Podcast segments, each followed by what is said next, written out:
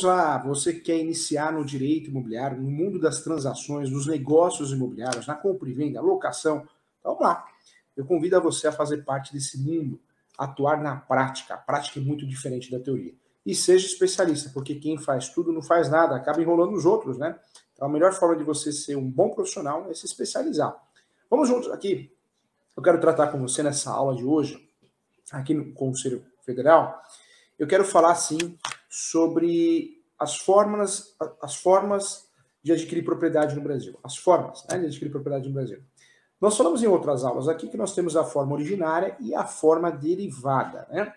Eu quero bater um papo com você a respeito, é, sim, novamente, da forma originária. Antes disso, vamos voltar lá na forma derivada. Então, professor, como que eu adquiro um imóvel no Brasil? Você pode adquirir é, numa transação imobiliária feita entre, entre vivos e pode adquirir em virtude da morte, né, a morte do pai, da mãe, do avô, da avó, é, em virtude de causa mortes, que é o termo mais utilizado. Nós temos no cenário brasileiro a forma originária e a forma derivada. A forma derivada se dá através dos contratos imobiliários. Lembrando que o contrato de gaveta é todo contrato que não é feito por instrumento público. Todo contrato que não é feito por instrumento público, ele pode ser chamado de contrato de gaveta.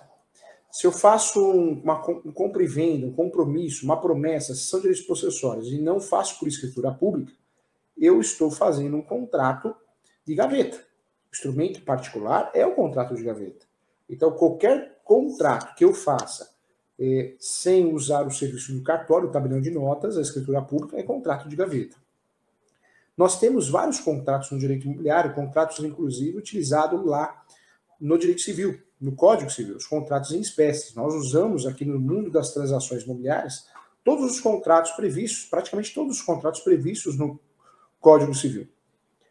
Só que aqui no direito imobiliário nós temos os contratos mais utilizados, os contratos é, que são objeto de transações todo dia. Entre esses contratos, nós temos sim o contrato preliminar, que é um contrato para fechamento de negócio. O objetivo desse contrato é fechar negócio. É, temos o contrato chamado contrato de compromisso compra e venda. Eu vendo para você e você me deve 10 prestações, 20 prestações, 50 prestações. Existe uma obrigação de fazer no meio. Compromisso. Um compromisso, uma palavra. Ou eu vendo para você e eu fico com a obrigação de terminar uma obra. Um portão, um puxadinho, alguma coisa. Então também é compromisso. Existe a promessa, que é o contrato que deve ser utilizado, e eu sempre falo que o contrato de promessa deve ser utilizado no imóvel na planta.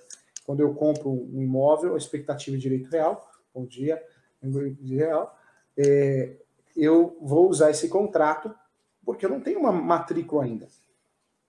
O contrato de promessa, eu estou comprando um imóvel de uma construtora, uma incorporadora, então eu não tenho a matrícula ainda.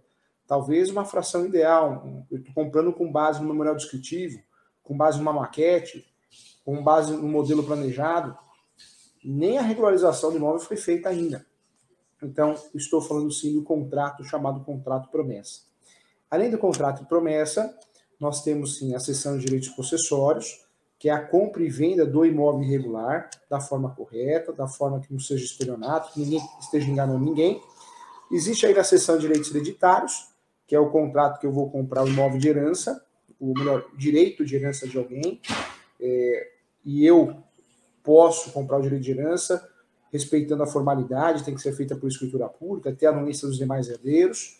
Existe ainda a seção de direitos, que é o contrato que fica em cima do muro, né? é um contrato que não fala que direito que é, muito utilizado no Brasil. É, esses contratos são os mais utilizados. A forma derivada se dá através do contrato. Alguém vende um direito, alguém compra um direito.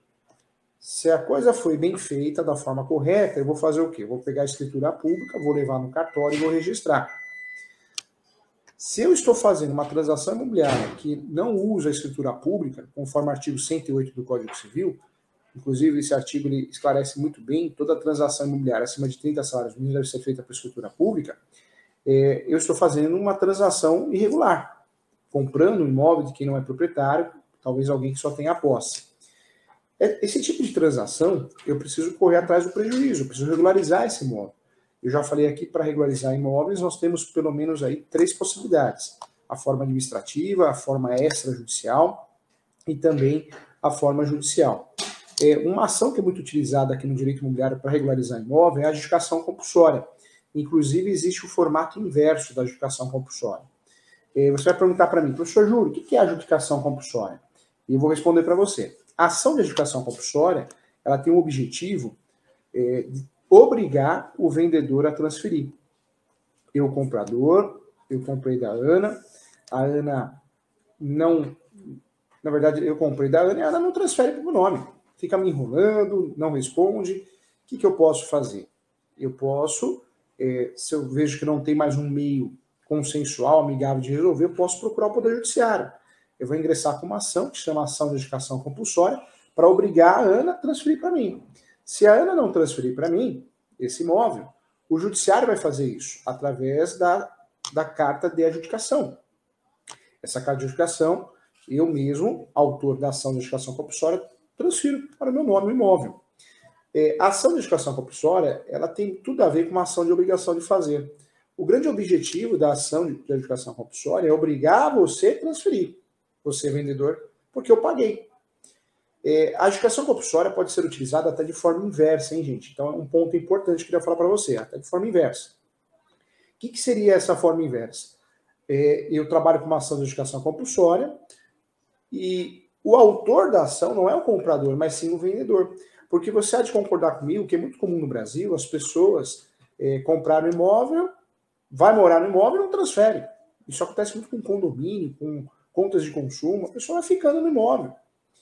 Então, é uma ação que pode ser utilizada pelo comprador, a adjudicação compulsória pura, uma adjudicação compulsória, a ação de adjudicação compulsória, e é uma ação que pode ser utilizada pelo vendedor de forma inversa, a adjudicação compulsória inversa, porque eu vendi, você pagou, mas você não transfere para o seu nome, então eu posso usar. Essa ação se equipara muito à obrigação de fazer, só que eu falo que é uma obrigação de fazer turbinada, por quê? Se você não fizer sob pena de multa, eu, judiciário, pode, posso fazer, posso corrigir isso através da carta de adjudicação. Ela tem um plus, ela tem algo a mais. Enquanto a ação de obrigação de fazer ela não entrega, de fato, a, a regularização do imóvel, a adjudicação compulsória entrega. É uma ação muito interessante que deve ser analisada com muito carinho. Outro ponto que eu quero falar para você a respeito da adjudicação compulsória é a respeito, sim, é, se existe obrigatoriedade de eu fazer a verbação, a verbação na matrícula do imóvel. Não existe mais, já tem até uma súmula que trata desse assunto. No passado, eu era obrigado a fazer a verbação do compromisso de compra e venda para poder usufruir da ação de educação compulsória. Hoje, não. Independentemente da verbação, se eu tenho ou não tenho do compromisso de compra e venda nessa negociação de compra e venda de imóvel, eu posso usufruir da educação compulsória. Então, a ação de educação compulsória é uma ação muito interessante nesse cenário, porque é uma ação que faz toda a diferença, uma vez que você pode é, obrigar o vendedor a transferir, ou o vendedor obrigar o comprador a transferir, e se isso não ocorrer, através de uma decisão judicial que foi desrespeitada, o Poder Judiciário pode fazer isso através de uma carta chamada Carta de Educação. Então, tema muito importante. Essa ação cabe sim o pedido justiça gratuita, cabe o pedido de prioridade processual em virtude da idade. Essa ação também posso fazer é, a solicitação, sim, talvez de uma audiência de conciliação e mediação, uma tentativa de resolver através de um acordo. Essa, essa ação, essa medida judicial, não necessita de uma audiência de instrução e julgamento, normalmente não é marcada essa audiência de instrução e julgamento, normalmente essa ação vai ser resolvida no âmbito documental. É uma ação muito importante para resolver uma discussão entre comprador e vendedor pela falta de transferência do imóvel, pela falta de transmissão, pela falta do, do uso do ato translativo. Então, merece uma atenção especial. Essa ação também, vale a pena informar, que tem a prova objeto.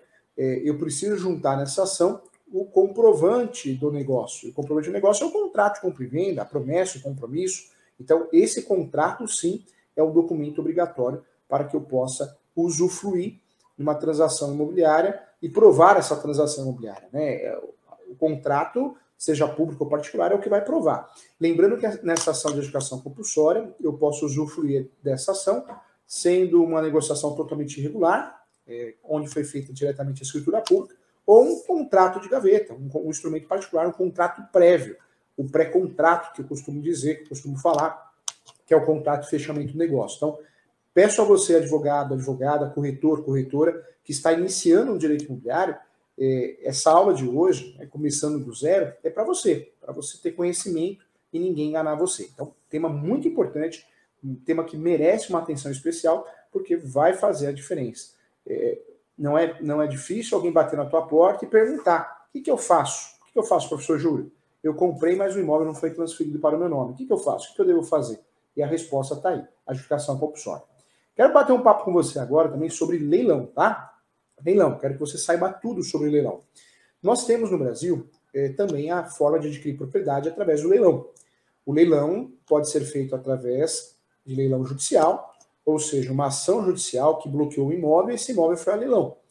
É uma ação de cobrança, execução, uma ação monitória, uma, uma execução fiscal, faz com que o imóvel vá a leilão. E o leilão, ele pode ser judicial, a asta pública, ou a asta pública, o leilão pode ser extrajudicial. Extrajudicial porque alguém comprou um imóvel, é, tem um financiamento imobiliário no meio, normalmente é alienação fiduciária, o mutuário não pagou, não teve condições de pagar, o banco é o proprietário. O brasileiro nós temos esse costume. Ah, eu comprei um imóvel financiado, é meu. Não é, é do banco. O banco te dá o direito de morar nesse imóvel. Ele te dá a posse, mas enquanto você não pagar, não quitar com o banco, seja Itaú, Santander, Bradesco, Caixa, Banco do Brasil, não interessa o banco se é público ou privado, enquanto você não quitar, o imóvel é do banco.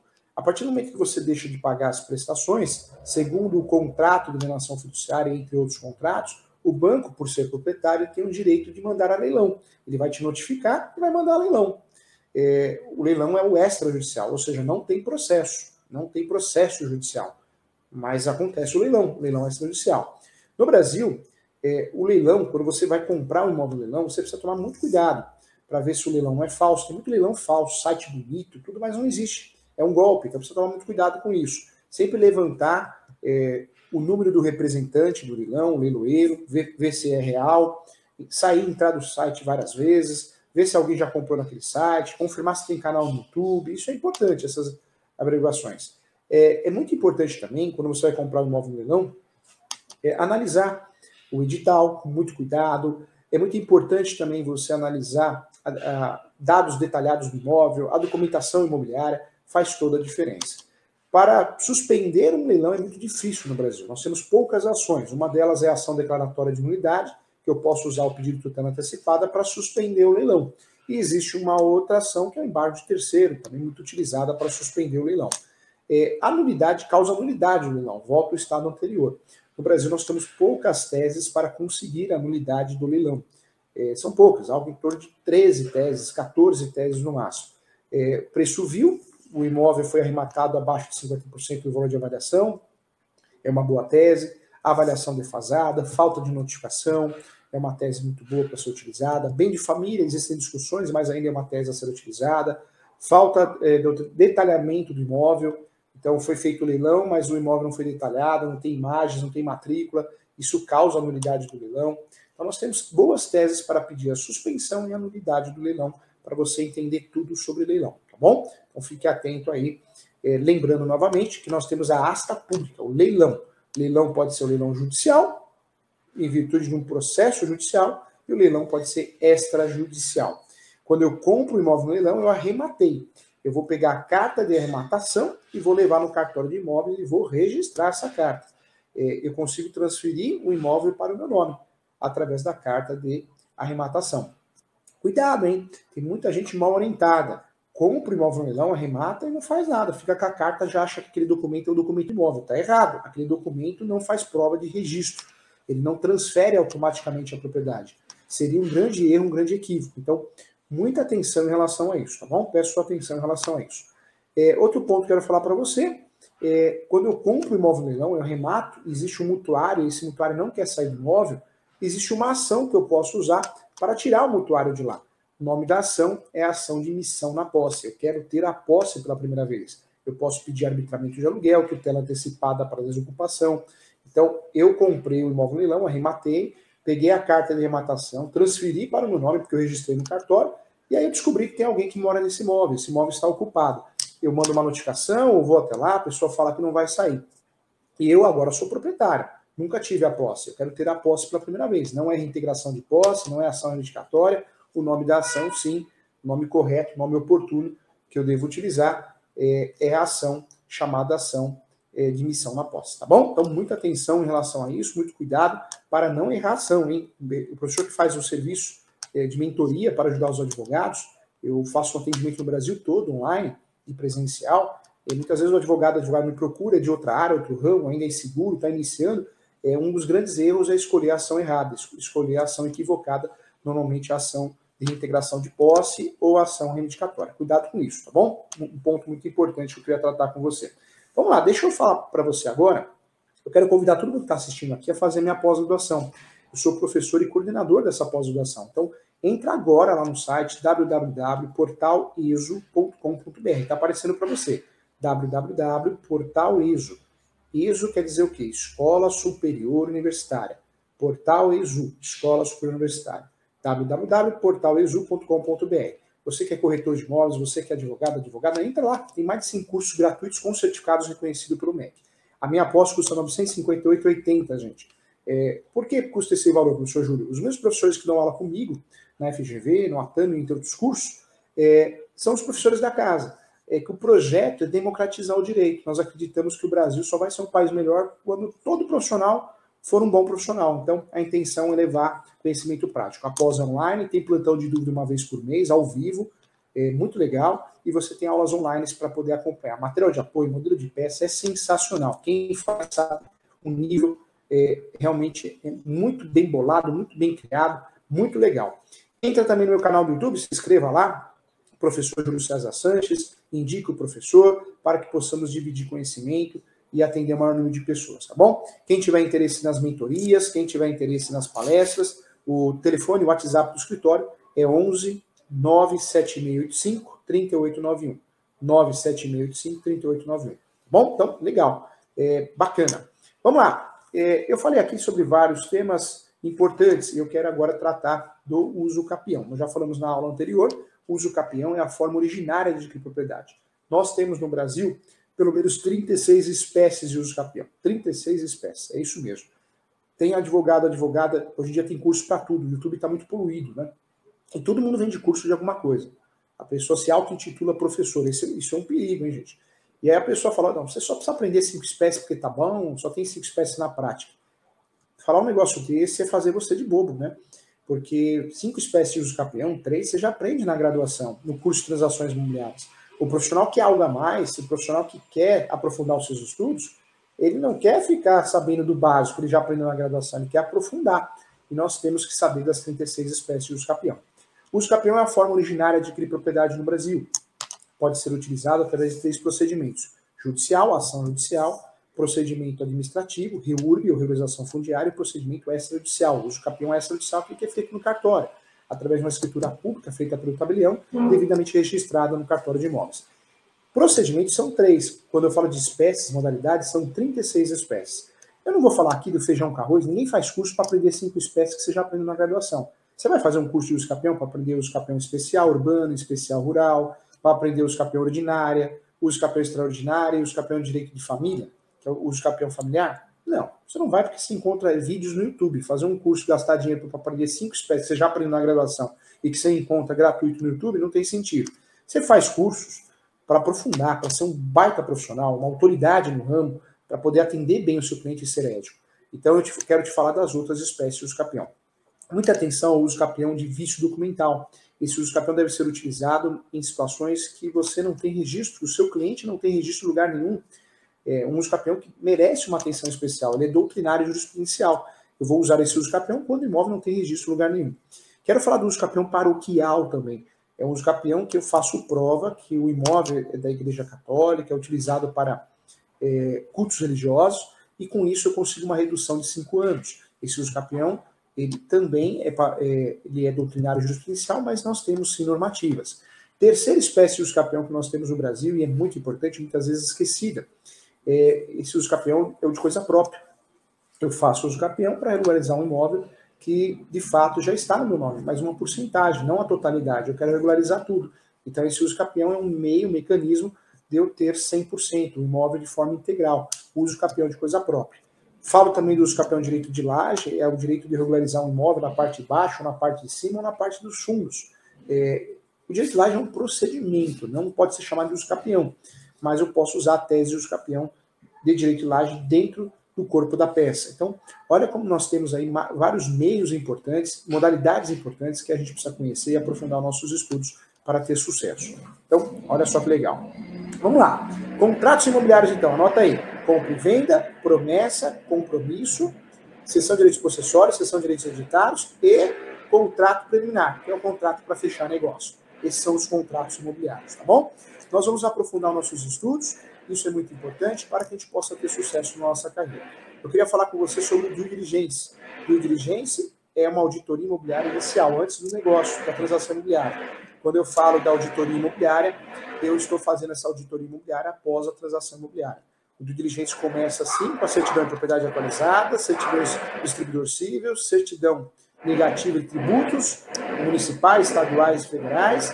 É, eu posso também fazer uma solicitação de certidões de protesto e também SPC e Serasa, entre outros documentos, como a certidão trabalhista de execuções e ações trabalhistas. Tá? Isso é o básico do básico do due diligence. Nós vamos aprofundar nossos estudos, sim, no decorrer das nossas aulas, tá bom? Eu agradeço a você que participou aqui da aula hoje, desejo a você um sucesso, paz, amor, muita saúde para que você possa realizar seus sonhos, tá bom? Um abraço, muito obrigado. Então, desculpa, Giba, perdão, viu? É, temos perguntas, Giba? Tem perguntas aqui. É, bom dia, professor, bom dia a todos. Pergunta: Como pode formal de partilha sem sentença no inventário, ser registrado e gerar matrícula. Vamos lá. O formal de partilha ou a escritura pública, ela tem um objetivo regularizar o imóvel, transmitir do falecido, da falecida para o herdeiro. É, o inventário tem o objetivo de fazer o quê? Pagar as dívidas do falecido, da falecida, o que sobrar vai ser dividido, vai ser partilhado. É, o, que o inventário não transfere automaticamente, não regulariza automaticamente o imóvel. Eu só consigo regularizar um imóvel através de inventário quando o imóvel estava no nome do falecido ou falecido. Então, eu fazendo inventário, eu herdeiro me tornar proprietário ou coproprietário. Agora, um imóvel irregular que não estava no nome do falecido ou falecido, eu nunca vou regularizar através do inventário somente, tá bom? Então, fica aqui a dica. A regularização deve ser feita através do formal de partilha ou escritura pública, tá bom? Mais perguntas? Agora sim. Então finalizamos a aula de hoje. Muito obrigado. Um abraço. Obrigado, Giba. Tchau.